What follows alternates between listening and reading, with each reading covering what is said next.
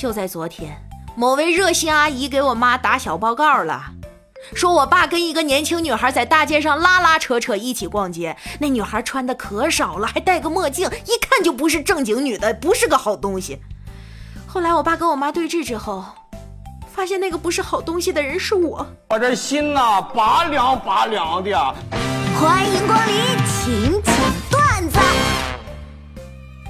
年轻人谈论商品价格，以奶茶为参照物，比如，啊，也就几杯奶茶钱而已。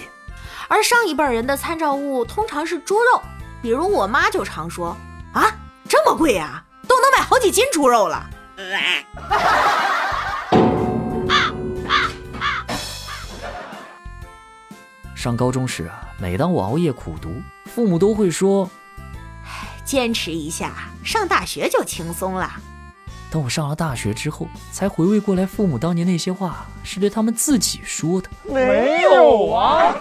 你大爷！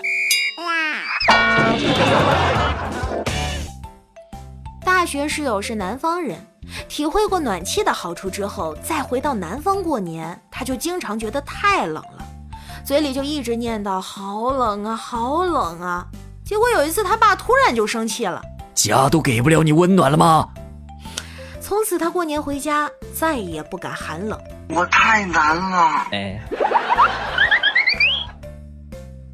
哎，你说谈恋爱都需要什么呀？一男一女啊。废话。啊，对，还有一大堆的废话。没毛病。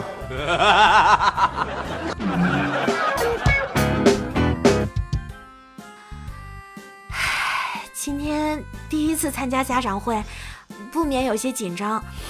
其他家长都在聊天，只有我在默默坐着。过了一会儿，旁边一个大哥忍不住问我：“王老师，你让我们来开会，不上去讲两句吗？”我操！哎呀，防不胜防啊！人的耐心是弹性的，不喜欢的人十秒内给不出五百二十三乘以二百六十四的答案，我们就会暴躁。你行不行啊？就这题还要算这么久？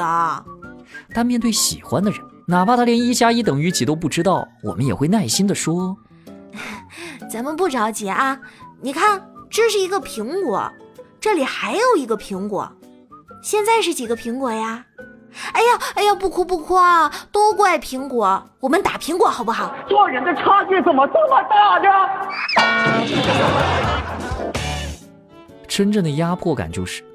看到有人在考试时用尺子，但你根本就没发现哪道题需要用尺子，好尴尬呀！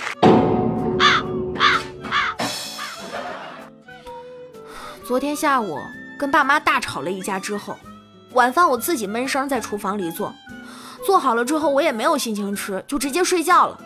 爸妈下班回来，看到饭桌上的饭菜一口都没动，然后在那嘀咕。这孩子不会下午跟咱俩吵架受了委屈想毒死咱们吧？你看他一口都没吃呢。说完就出去下馆子了。你大爷！K.O. 去东北旅游前，如果询问当地朋友冰雕好不好看，啊冰雪大世界好不好玩，啊雪乡是不是很多雪呀？得到的回答大多数都是：那玩意儿有啥好看的呀？你可长点心吧。Nice，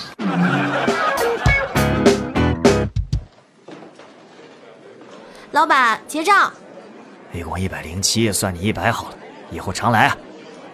那要是有人吃了一百一，也算一百吗？算。服务员，再给我加瓶可乐。不觉得你们吃相很难看吗？天河，你会不会写繁体字呀？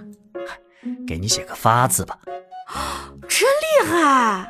嗨，你当我这么多年麻将白打了？Nice。